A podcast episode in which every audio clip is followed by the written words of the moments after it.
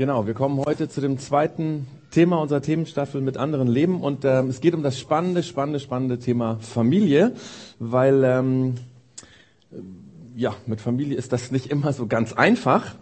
Ähm, zunächst mal ist es ja so, dass wir alle ähm, eins gemeinsam haben bei Familie, nämlich dass wir alle eine Herkunftsfamilie haben.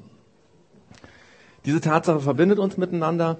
Ähm, tatsächlich haben natürlich viele von uns auch schon mal gedacht, sie wären gerne in einer anderen Familie aufgewachsen. Bei mir war das zum Beispiel so. Ähm, ich bin ähm, die ersten zehn Schuljahre auf einer deutschen Auslandsschule ähm, quasi erzogen worden, groß geworden, wie auch immer, habe dort meine Schulbildung bekommen. Das heißt, viele meiner Schulkameraden kamen aus Familien, die finanziell recht gut gestellt waren also irgendwelche Diplomatenkinder, Kinder von dem Siemens-Chef Far East, irgendwelche leitende Mitarbeiter von BASF, Henkel oder Bosch oder so. Und in diesen Familien war alles relativ cool. Die hatten viele Spielsachen, Haufen Klamotten und so weiter. Ähm, die allermeisten Kinder hatten auch sowas wie eine Nanny, also die auf der einen Seite immer aufgeräumt hat und auch bei der Erziehung ein bisschen mitgeholfen hat. Die haben natürlich die Kinder maßlos verwöhnt und ich wollte auch immer gerne in so einer Familie sein. Das wäre richtig cool gewesen. Stattdessen bin ich in einer Familie aufgewachsen mit strengen Regeln, wenig Geld und ewigen Diskussionen hin und her, wie man jetzt dies und das machen muss. Kennst du vielleicht? Ähm, wir haben uns unsere Herkunftsfamilie nicht selber ausgesucht und manche von uns wünschten sich vielleicht eine andere. Und dann gibt es noch etwas, was uns alle verbindet, wenn es um Familie geht. Wir haben nämlich alle Familien, in denen nicht alles optimal läuft. Jetzt muss ich mal gerade schauen, jetzt müsste nämlich eigentlich die erste Folie kommen.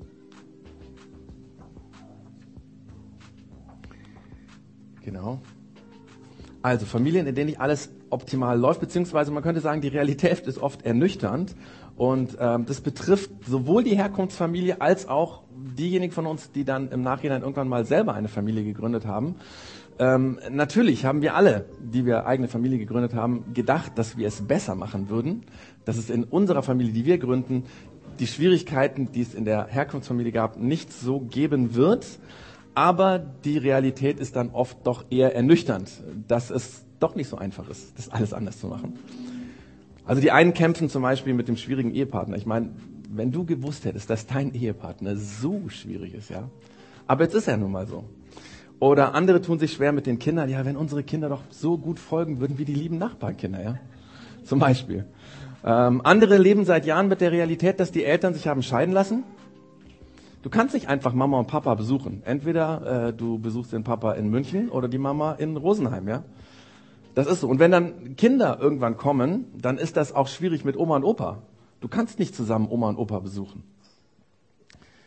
Manche von uns haben auch ständig damit zu tun, dass die Mütter oder Schwiegermütter immer reinreden müssen. Die wissen alles besser, wenn es um Erziehung geht, wenn es um Finanzen geht, wenn es um Regeln in der Familie geht, was weiß ich ja. Und es ist so schwierig, wenn Eltern immer reinreden müssen. Vielleicht bei euch auch so. Oder wenn man sich mit den Kindern ständig zopft, ja. Also alles, was man anspricht als Eltern, gibt immer Zoff. Oft eskaliert das Ganze dann so, bis alle heulen. Und du hast es. Aber du hast keine Ahnung, wie du das ändern sollst. Natürlich ist bei uns in den Familien nicht alles schlecht. Ich will jetzt nicht alles schlecht reden. Es gibt auch viele gute Dinge, aber die Realität ist an manchen Stellen dann noch ernüchternd, anstrengend. Und glaub mir, es ist nicht nur bei dir so. Das ist überall so. Das ist ganz normal. Übrigens ist es interessant, dass es in der christlichen Bibel, also in dem Alten und Neuen Testament, ähm, das sind je nach Ausgabe so 1000 bis 1200 Seiten, also dass es in diesem dicken Buch nicht eine einzig wirklich positive Geschichte über Familien gibt. Alle Erzählungen, alle Berichte von den äh, äh Familien, die da vorkommen, das sind alles eher Familienverhältnisse, wie du sie dir nicht wünschen würdest. Vermutlich war das deswegen so, weil in realen Familien es einfach immer schwierig ist. Weil wenn Menschen miteinander leben, ist es schwierig. Deswegen ja auch das Thema, mit anderen leben. Aber ganz egal, ähm, was deine Erlebnisse mit Familie sind, wie das in der Realität aussieht, wir alle haben auch, und das ist das andere, ein gewisses Ideal im Kopf, wie wir uns Familie vorstellen würden. Bin ich jetzt nach hinten gegangen? Oh. Jetzt. Genau, wie wir uns das Ideal vorstellen. Und ähm, da gibt es eine Spannung zwischen diesen beiden, zwischen der realen Familie und äh, dem Familienbild, wie man so als Ideal im Kopf hat, also die reale Situation und das Familien, die Familiensituation im Idealfall. Und im besten Fall führt diese Spannung dazu, dass man in der Familie immer wieder darüber, also redet und versucht miteinander die Familiensituation so zu verändern, dass sie diesem idealen Bild ähnlicher wird. Im schlechtesten Fall fangen wir an, Fluchtgedanken zu bekommen. Ja, zum Beispiel die Kinder, dass sich immer wünschen, andere Eltern zu haben. Oder äh, die Eltern, die davon träumen, doch auch endlich ein so nettes Kind zu bekommen wie die Nachbarstochter. Oder ähm, was weiß ich, keine Ahnung, dass die Ehefrau anfängt, irgendwelche intimen WhatsApps hin und her mit einem Studienkollegen oder so, oder der Mann, der fremd geht. Es gibt diese Spannung. Und übrigens ist es interessant, dass auch in der Bibel es diese Spannung gibt. Dort gibt es nämlich auch ein Idealbild der Familien. Auf der einen Seite wird berichtet, wenn über Familien geredet wird, dass es alles nicht so ganz einfach ist. Auf der anderen Seite reden zum Beispiel der Jesus oder auch so Leute wie Paulus und Petrus davon, wie wir in der Familie optimal zusammenleben können. Der Paulus und der Petrus, das waren die beiden äh, Typen, die in den ersten Jahrzehnten, ähm, nachdem der christliche Glaube angefangen hat, die christlichen Gemeinschaften und Gruppen und Kirchen gegründet haben, so vor 2000 Jahren. Und diese beiden haben versucht, die Aussagen von Jesus für ganz praktische Lebenssituationen runterzubrechen. Zum Beispiel für die Familiensituation. Also sie haben das genommen, was Jesus gesagt hat, und überlegt, wie können wir das jetzt für die Familiensituation, für die alltägliche Situation runterbrechen? Und damit zeichnen sie ein Bild in den Schriften, die da in der Bibel vorkommen, in diesen Briefen meistens, ähm, die ein Idealbild von Familie zeichnen wie wir als Familie, ideal, Familie idealerweise miteinander umgehen sollen. Und ganz ehrlich, dieses Ideal, was da gezeichnet wird, ist relativ hoch angesetzt. Ich meine, bei Jesus war es sogar so, dass er das Ideal, was Menschen damals schon im Kopf hat, ich meine, das war schon immer so, dass man sich gedacht hat, so müsste es sein, dass er dieses Ideal noch höher gepusht hat. Zum Beispiel an einer Stelle sagt er zum Thema Fremdgehen in der Ehe, er sagt, ihr wisst, dass es im Gesetz heißt, du sollst nicht die Ehe brechen, aber ich sage, Schon wer eine Frau mit begehrlichen Blicken ansieht, der hat im Herzen mit ihr die Ehe gebrochen. Und so in der Art pusht Jesus die Ideale noch höher, dass im Grunde genommen niemand in der Lage ist, den Standard, den er setzt, jemals zu erreichen. Aber, aber, und das ist jetzt ganz, ganz, ganz, ganz wichtig, wenn es um den christlichen Glauben geht, Jesus legt die Latte extrem hoch. Das Ideal ist hoch, was er legt. Aber auf der anderen Seite hat sich Jesus immer, immer, immer geweigert, Menschen zu verurteilen, die sein Ideal, sein Standard, seinen Maßstab nicht gelebt haben. Jesus zeigt ganz klar, in welche Richtung es geht. Jesus sagt ganz klar, was richtig ist, was falsch ist. Er hat eine klare Vorstellung, wie es sein soll. Zum Beispiel, wenn es um Familie geht, wie wir in der Familie miteinander umgehen sollen. Aber Jesus verurteilt niemanden, der in einer zerbrochenen, in einer chaotischen, in einer schwierigen, kaputten Familiensituation lebt. Das ist eine Spannung. Eine Spannung zwischen dem realen Leben und dem Ideal. Und Jesus hebt diese Spannung nicht auf. Jesus hat sich immer geweigert, diese Spannung aufzuheben. Die Kirche in, in der Kirchengeschichte, 2000 Jahre Kirchengeschichte, hat diese Spannung ständig aufgelöst, nämlich zugunsten des Idealbilds. Und was dabei rausgekommen ist, dass sie, was weiß ich, Ehebrecher aus der Kirche verbannt haben oder Kinder wurden mit aller Härte erzogen oder Geschiedene wurden geächtet. Auf uneheliche Kinder hat man verächtlich herabgeguckt, obwohl ja die Kinder überhaupt gar nichts dafür konnten, dass sie unehelich geboren wurden. Die Kirche hat an der Stelle viele, viele Hunderttausende und Millionen von Menschen unglaublich tief verletzt in den letzten Jahrhunderten, weil sie das Ideal hochgehalten haben und die Spannung aufgelöst haben. Bei uns heute ist es ja so, wir leben in einer Welt, äh, die Spannungen nicht so mag. Ähm, wir tendieren zum Gegenteil, dass wir die Standards, die Ideale nivellieren. Also wir sagen so Dinge wie, ach, ist doch nicht so schlimm, oder? Einmal ist keinmal. Oder äh, ein Beispiel, an dem das deutlich wird, ähm, übrigens eben bei der Moderation von Frank auch, ähm, und zwar ist es so, wir haben ja immer wieder Fußballturniere oder so Competitions, also zwei Leute spielen gegeneinander und so. Und äh, natürlich hat man Fußballturniere bei Kindern, damit sie gewinnen, äh, damit einer gewinnt von denen. Aber am Ende bekommen dann doch alle die Medaille. Es gibt den ersten, den zweiten, den dritten, den vierten Sieger, weil wir uns unglaublich schwer damit tun, Menschen ihr Versagen oder ihr Unvermögen oder ihre Fehler oder ihr nicht gutes Können anschauen zu müssen. Wir leben oft so, als würde es gar keine Ideale geben also bei Familie und Ehe, da werden so Sachen gesagt, naja, heute scheiden sich viele Ehen. Man muss halt eben schauen, dass es gut für die Kinder rauskommt. Ja? Oder dass Leute sagen, naja, unsere Kinder sind schon recht frech und unverschämt, aber so sind halt die Jugendlichen heute, die Kinder heute, das wird sich schon irgendwann geben.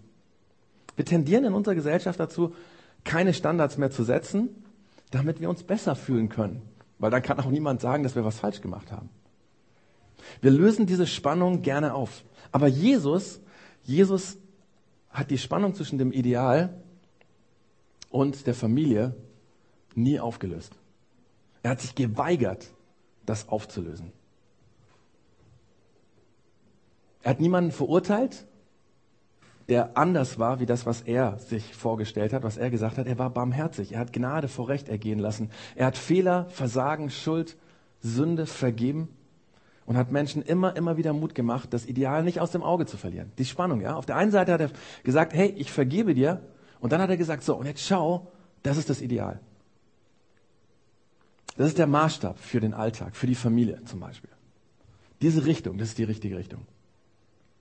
Das ist ganz, ganz, ganz wichtig, wenn wir uns gleich mit dem beschäftigen, was die Bibel darüber sagt, wie wir in der Familie miteinander umgehen sollen, weil das ist das Ideal. Und vermutlich wirst du feststellen, dass deine reale Situation anders ist. Und da ist eine Spannung.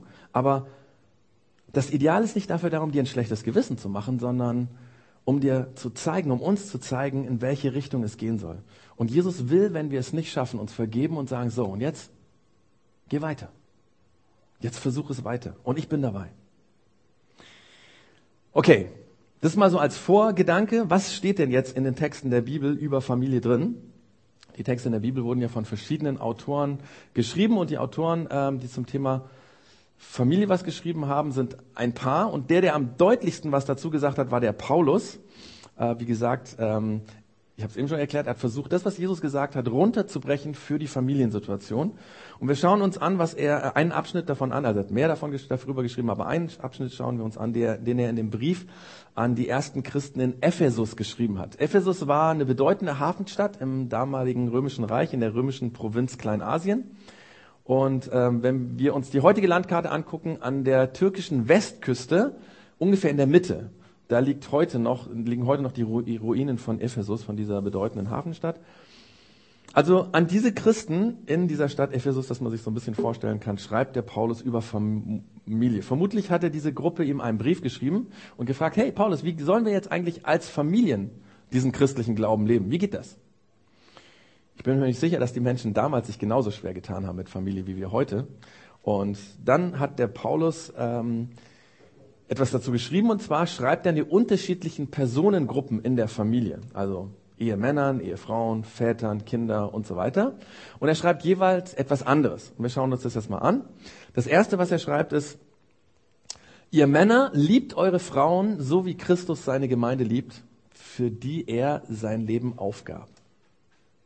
Also die Ehemänner sollen ihre Frauen so lieben wie Jesus oder Christus wird es hier genannt. Das einfach ein anderer Name für Jesus, so wie Jesus die christliche Gemeinde geliebt hat. Und wie hat Jesus die Gemeinde geliebt?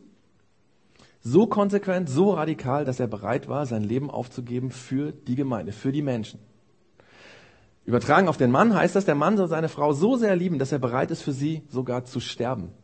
So sehr lieben, dass er bereit ist, alles, alles, alles, alles zu tun, damit seine Frau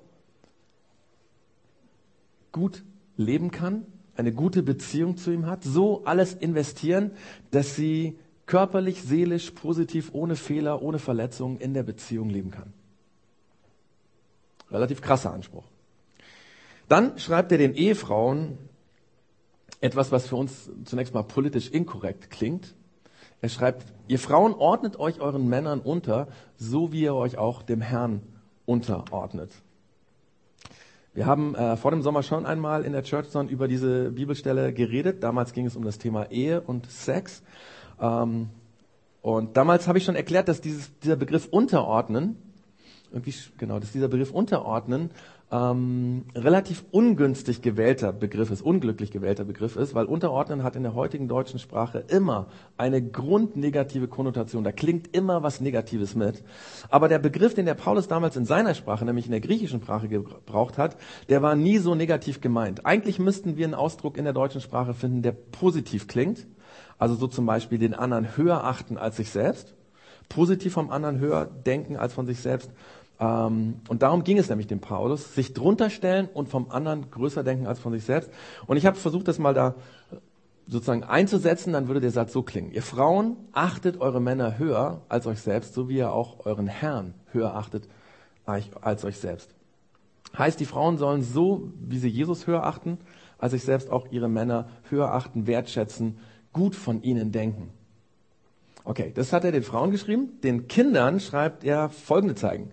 Ihr Kinder, gehorcht euren Eltern, so erwartet es der Herr von euch.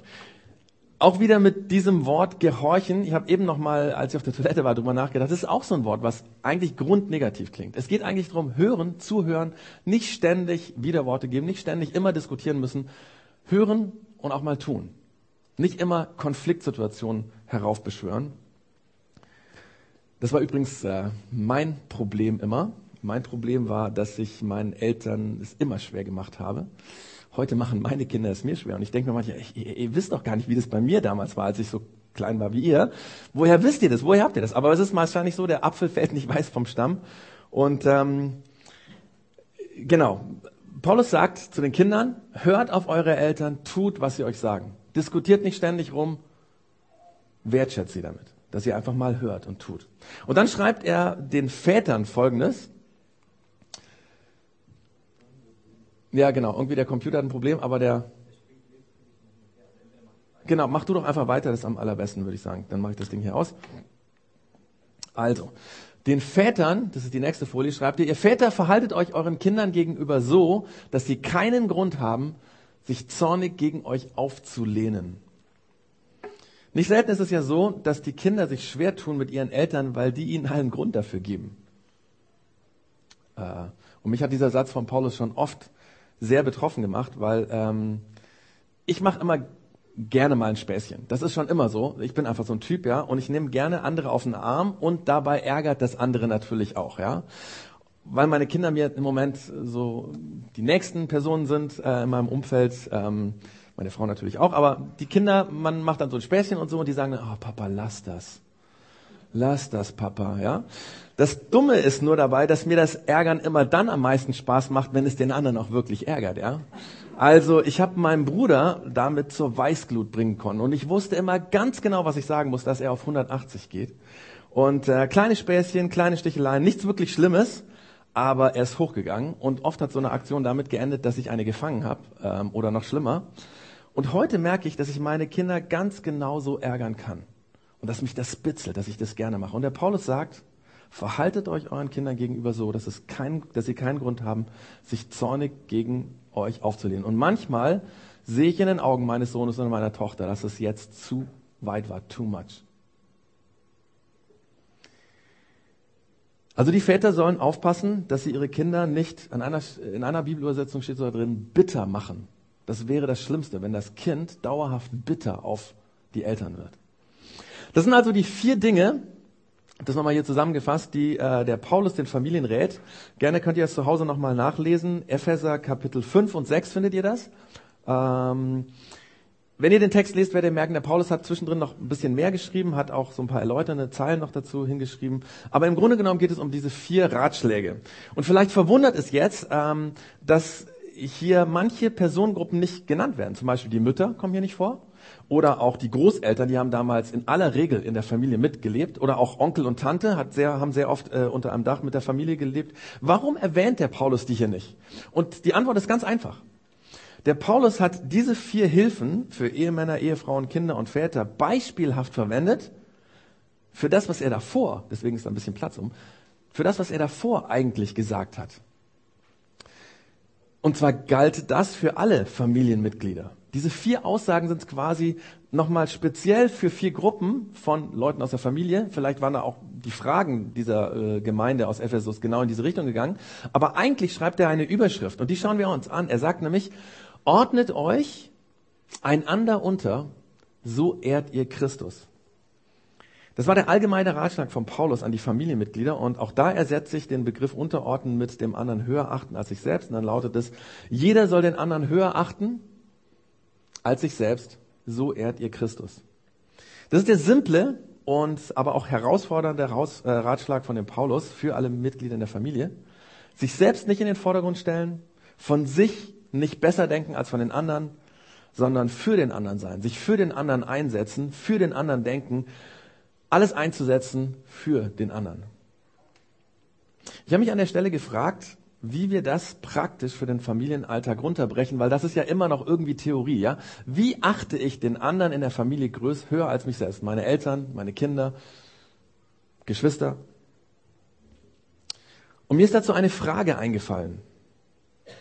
Eine Frage, die uns in den Familien, in den Herkunftsfamilien, auch in den Familien, die wir selbst gegründet haben, hilft, gegenseitig den anderen höher zu achten als uns selbst. Eine Frage, die Vätern hilft, ihre Kinder nicht bitter zu machen. Eine Frage, die Kindern hilft, zu hören und zu tun. Eine Frage, die Ehefrauen hilft, den Mann wertzuschätzen, höher zu achten. Eine Frage, die Männern helfen wird, praktisch die Frau zu lieben.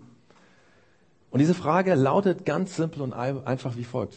Und zwar, womit kann ich dir helfen? Womit kann ich dir helfen? Stell dir vor, in deiner Familie würde diese Frage einmal am Tag jeder den anderen Familienmitgliedern stellen. Was meinst du, was für eine Dynamik da entstehen würde? Eure Familie würde sich verändern. Ganz ehrlich, ich glaube sogar jede Gruppe von Menschen, egal ob das eine Firma ist, ob das eine Organisation ist, ob das ein Verein ist, wenn wir das tun würden, wenn jeder einmal am Tag oder im Fußballverein einmal, wenn man sich trifft, den anderen fragen würde, mit dem er zu tun hat, wie kann ich dir helfen? Das würde alles verändern. Weil mit dieser Frage achten wir den anderen höher als uns selbst. Wir stellen uns drunter. Wir zeigen, dass wir den anderen wichtig nehmen. Wenn wir diese Frage ernst meinen, dann sagen wir damit, ich gebe alles für dich. Ich leihe dir meine Fähigkeiten. Frag mich und ich versuche dir zu helfen. Ich bin da für dich. Ich will mich einsetzen für dich. Machen wir es mal ganz praktisch. Wenn du ein Kind bist und in einer Familie lebst oder wenn du vielleicht Student bist und äh, regelmäßig nach Hause fährst und dann sind da Mama und Papa und so weiter ähm, frag deine Eltern, womit könnte ich euch heute helfen? Sehr wahrscheinlich werden dann die Eltern erstmal sagen, ähm, ich brauche jetzt keine Hilfe, passt schon. Vielen, vielen Dank, das ist lieb oder so, danke Schatz.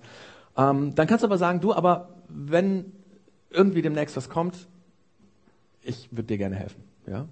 Äh, wenn du irgendwie Hilfe brauchst, melde dich einfach. Am besten stellt man diese Frage übrigens dann, wenn äh, bei den Eltern Besuch gerade ist, ja, ähm, genau, und die sind so, äh, unterhalten sich so und dann geht man, das wird ziemlich großen Eindruck hinterlassen bei den Eltern und bei den, bei den äh, Besuch auch, ja, weil die werden vermutlich, wenn das auch Eltern sind, sagen, wenn du dann weg bist, hey, was war denn das?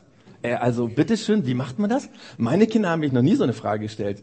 Äh, bitteschön, äh, äh, können wir von euch lernen, ja? Ähm, aber wie auch immer, glaub mir, frag diese Frage deine Eltern und du wirst die Dynamik in deiner Familie erzeugen, die die Familie in eine positive Richtung zieht. Denn mit dieser Frage stellst du dich drunter, achtest deine Eltern höher als dich selbst. Oder andersrum, wenn du Vater oder Mutter bist, ja? Wann hast du das letzte Mal deine Kinder gefragt, kann ich dir irgendwie helfen? Vielleicht, als sie zwei oder drei oder fünf Jahre alt waren, ja, damals hat ich gefragt, habt ihr immer geholfen irgendwie. Jetzt sind aber die Kinder elf, dreizehn oder achtzehn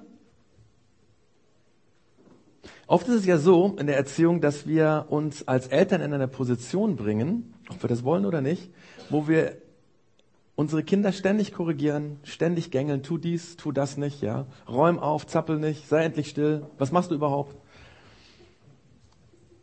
Und manchmal sind wir so hilflos, weil die Kinder gar nichts machen, dann werden wir laut oder wir packen sie am Arm oder sonst irgendwas. Ja, ihr kennt es. Aber was würde passieren, wenn du ab jetzt einmal am Tag dein Kind fragst, gibt es irgendwas, mit dem ich dir helfen kann. Das ist sicherlich keine Zauberformel, aber ich verspreche dir, das würde deine Kommunikation von dieser negativen Gängelei, tu dies, tu das, hin zum Positiven bewegen. Oder jetzt mal auch für die Ehefrauen, was meint ihr, wie viel Kraft in dieser Frage steckt? Wenn ihr einmal am Tag euren Ehemann fragt, wie ihr mit euren Gaben und Fähigkeiten ihm helfen könnt. Wenn du als Ehefrau ihm vermittelst, dass du gerne an seiner Last mitträgst, die er gerade trägt, in der Arbeit oder in der Herkunftsfamilie oder im ehrenamtlichen Engagement, wenn du vermittelst, ich würde dir gerne helfen.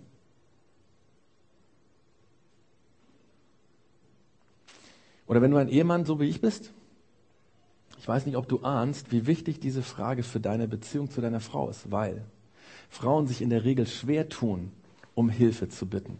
Das hat meistens mit Erfahrungen zu tun, ja? Zum Beispiel mit der Erfahrung, dass der Ehemann nur widerwillig beim Fußballschauen den Müll rausbringt, wenn du ihn fragst, ja? Zum Beispiel.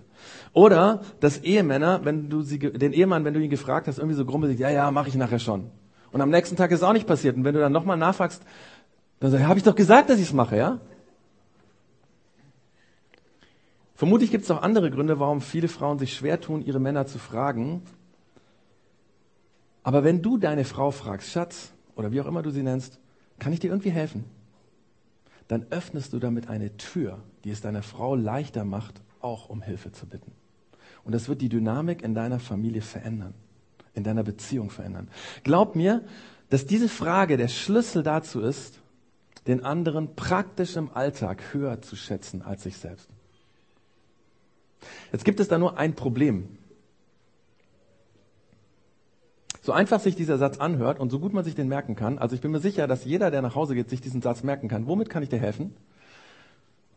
So einfach sich das antwortet. Wir, wir haben alle ein Problem damit.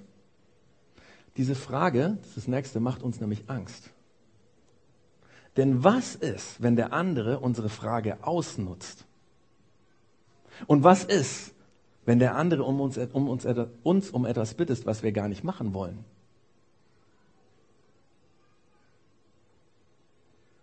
Und was ist überhaupt, wenn ich diese Frage stelle, bedeutet das ja, dass sich nicht mehr alles um mich dreht. Dass ich gar nicht mehr die Nummer eins bin. Dass ich die Nummer zwei bin und der andere ist an der Stelle die Nummer eins. Deswegen sagt der Paulus auch nach diesem Satz, also er sagt erst, jeder soll den anderen höher achten als sich selbst. Und dann, nachdem er das gesagt hat, sagt er, so ehrt ihr Christus. Jeder soll den anderen höher achten als sich selbst, so ehrt ihr Christus. Oder man könnte auch sagen, jeder soll den anderen höher achten als sich selbst aus Ehrfurcht, aus Respekt vor Christus. Es geht dem Paulus um den Respekt vor Jesus, weil Jesus dafür gelebt hat, dem anderen zu helfen, den anderen höher zu achten als sich selbst, sich selber drunter zu stellen. Und ja, es mag sein, dass der andere dich ausnutzen wird, wenn du diese Frage stellst. Ja. Vielleicht sogar jemand aus der Familie. Und ja, du wirst immer wieder Dinge tun müssen, die du eigentlich nicht magst, vor denen du dich sträubst, die du nicht willst. Und ja, du wirst nicht mehr die Nummer eins sein.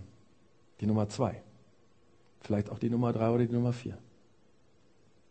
Und ich würde sagen, willkommen im Club der Menschen, die dem Beispiel von Jesus folgen. Denn genau das hat Jesus getan. Und wenn du an Jesus glaubst und seinem Beispiel folgen willst, dann musst du anfangen, den anderen höher achten, zu achten als dich selbst. Und genau das tust du, wenn du diese Frage stellst. Wenn du diese Frage stellst, womit kann ich helfen?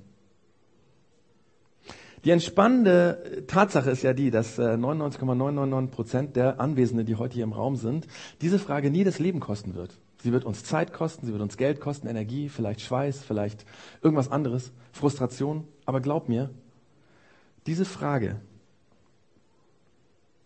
diese Frage zu überwinden oder zu, sich dazu zu überwinden, das ist der Schlüssel zu einer glücklichen Familie. Weißt du, was eine glückliche Familie ist? Eine glückliche Familie ist eine Familie, wo jeder nach dem Motto lebt, ich setze alles ein für uns.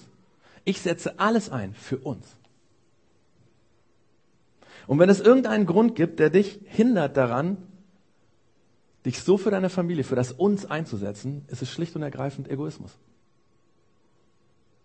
Die Angst, die wir davor haben, zu fragen, womit wir helfen können, ist schlicht und ergreifend unser Egoismus.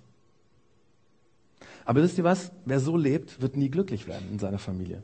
Denn echtes Glück findest du nur dann, wenn du anfängst, den anderen höher zu achten als, als dich selbst. Das Ding ist ja, das Komische ist ja, wir denken oft, wir werden dann glücklich, wenn die anderen sich um uns kümmern, ja. Viele von uns verhalten sich genau so, zum Beispiel in der Familie, ja, dass sie von den anderen fordern, dass sie hohe Erwartungen haben, dass sie den anderen vermitteln, dass sie dies und jenes machen, dass wir die anderen gängeln. Aber je mehr wir so leben, desto unglücklicher werden wir, weil wir permanent enttäuscht werden, weil wir immer den Eindruck haben, die anderen haben was gegen uns. Die tun nicht, was wir wollen. Aber du wirst nicht dadurch glücklich, dass du forderst, sondern dadurch, dass du förderst. Dass du dich einbringst, dass du dich und deine Wünsche aufgibst, um die Wünsche des anderen zu erfüllen. So wie es Jesus gemacht hat. Ich möchte jedem heute, der hier ist, Mut machen, diese Frage regelmäßig zu stellen. Tu das einfach. Selbst wenn du nicht an Jesus glaubst, der Matze hat das eben schon bei der Musik gesagt, wir sind eine Kirche, die alles tut, damit Menschen sich hier wohlfühlen äh, und dass es für Menschen Sinn macht, die vielleicht noch gar nicht an Gott glauben. die eventuell fragen, ob das richtig ist, die vielleicht auch einfach Atheisten sind, hey, ich möchte mal gerne wissen, was mein Nachbar so da Sonntagmorgens alle zwei Wochen macht. Und wenn es bei dir so ist, uns ehrt das total, dass du hier bist, weil für dich machen wir das hier. Und wenn es bei dir so ist, dann würde ich sagen, dann kannst du diese Frage auch stellen. Vergiss alles Christliche, was ich vorher gesagt habe. Vergiss den Jesus, den Paulus, diese Gemeinde in Ephesus, völlig egal. Ja, sondern stell einfach diese Frage. Und ich sag dir, sie wird deine Familie verändern. Und du musst keine Angst haben, diese Frage macht nicht automatisch aus deiner Familie eine christliche Familie. Aber diese Frage macht aus deiner Familie eine bessere Familie.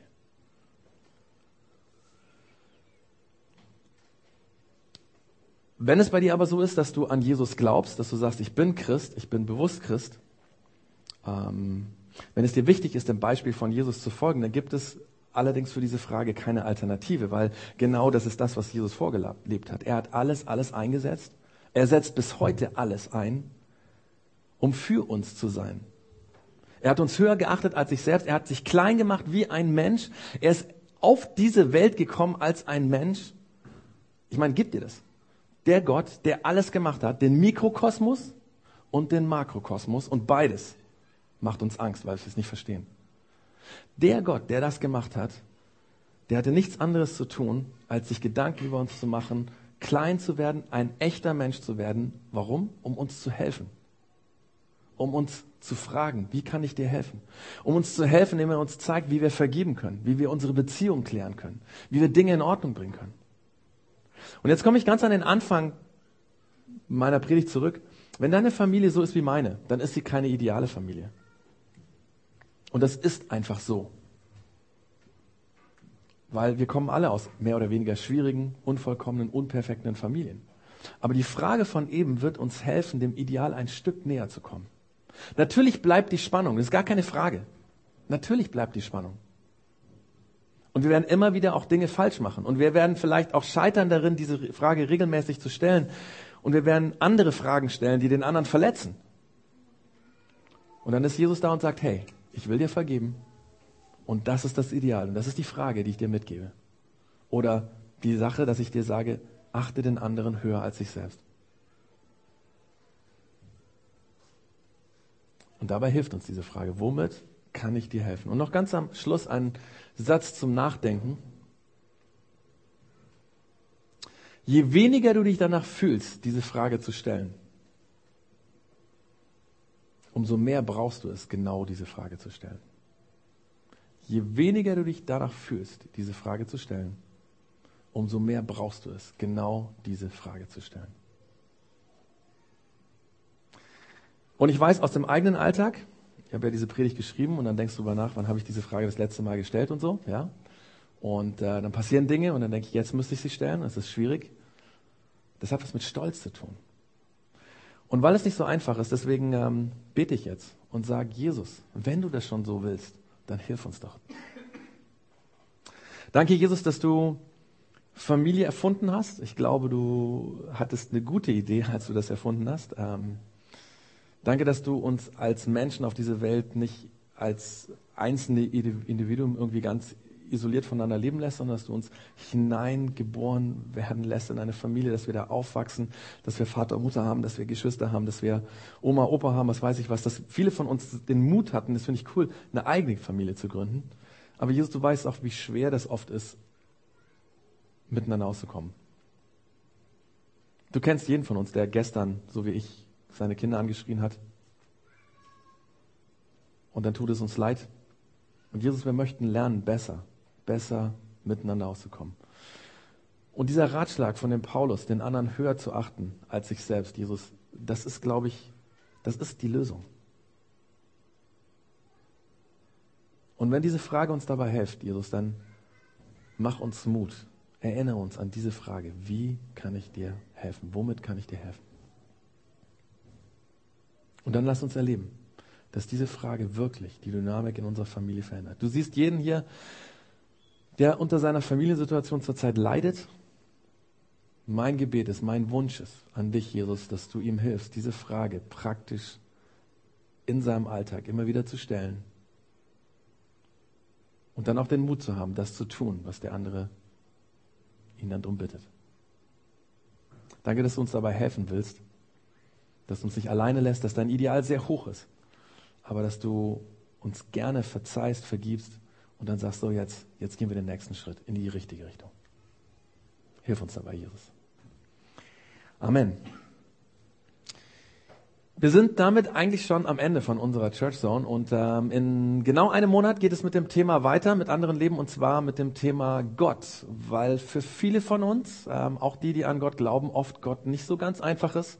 Manchmal tun wir uns schwer mit ihm und äh, mit dem müssen wir irgendwie auch leben, entweder dass wir ihn ganz sozusagen ausblenden oder dass wir mit ihm was zu tun haben wollen. Wie geht das mit Gott? Das ist also in ähm, vier Wochen äh, das Thema, weil in zwei Wochen, eigentlich wäre ja in zwei Wochen Church Zone, fällt hier die Church Zone aus, weil hier eine große Party sein wird und wir deswegen nicht hierher kommen können. Stattdessen wird es ein Church Brunch geben.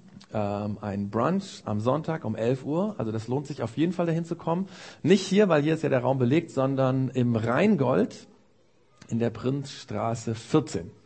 Ähm, Ihr findet es auch bei uns auf der Homepage. Ähm, nachher lauf, läuft hier ähm, nochmal so eine kurze Präsentation mit Informationen durch. Da wird es dann auch nochmal stehen.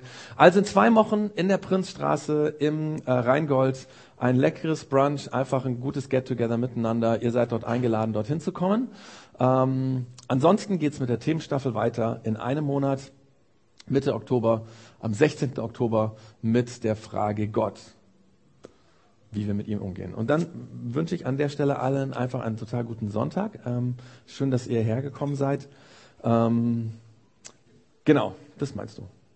Genau, er hat nämlich einen anderen Flyer. Also, auf eine Sache soll ich noch hinweisen, die hätte ich jetzt fast vergessen, und zwar ähm, im Dezember, jetzt muss ich, im Dezember haben wir wieder unser Projekt X Winter Weekend. Äh, die Flyer liegen aus, meldet euch am besten jetzt schon an, weil natürlich die äh, Plätze auch begrenzt sind. Äh, es wäre sehr cool, wenn wir diesmal wirklich alle Plätze sozusagen buchen können.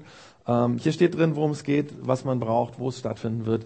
Einfach als äh, äh, sozusagen als Motivation, es wird in der neuen Forgenhof stattfinden. Wir waren schon etliche Male auf dem Forgenhof. Das war ein eher, wie soll ich sagen, bisschen älteres äh, Freizeitheim oder und so weiter. Es ist komplett gepimpt, total neu. Äh, ein riesen Panoramafenster, man schaut auf Schloss Neuschwanstein. Also es lohnt sich absolut mitzugehen, ähm, weil alles neu ist. Also im neuen Forgenhof ähm, am 9. bis 11. Dezember. Meldet euch am besten jetzt schon gleich an. Und damit wünsche ich allen einen äh, schönen Sonntag. Ihr könnt gerne noch hier bleiben, ein bisschen noch was essen, euch unterhalten. Ähm, genau.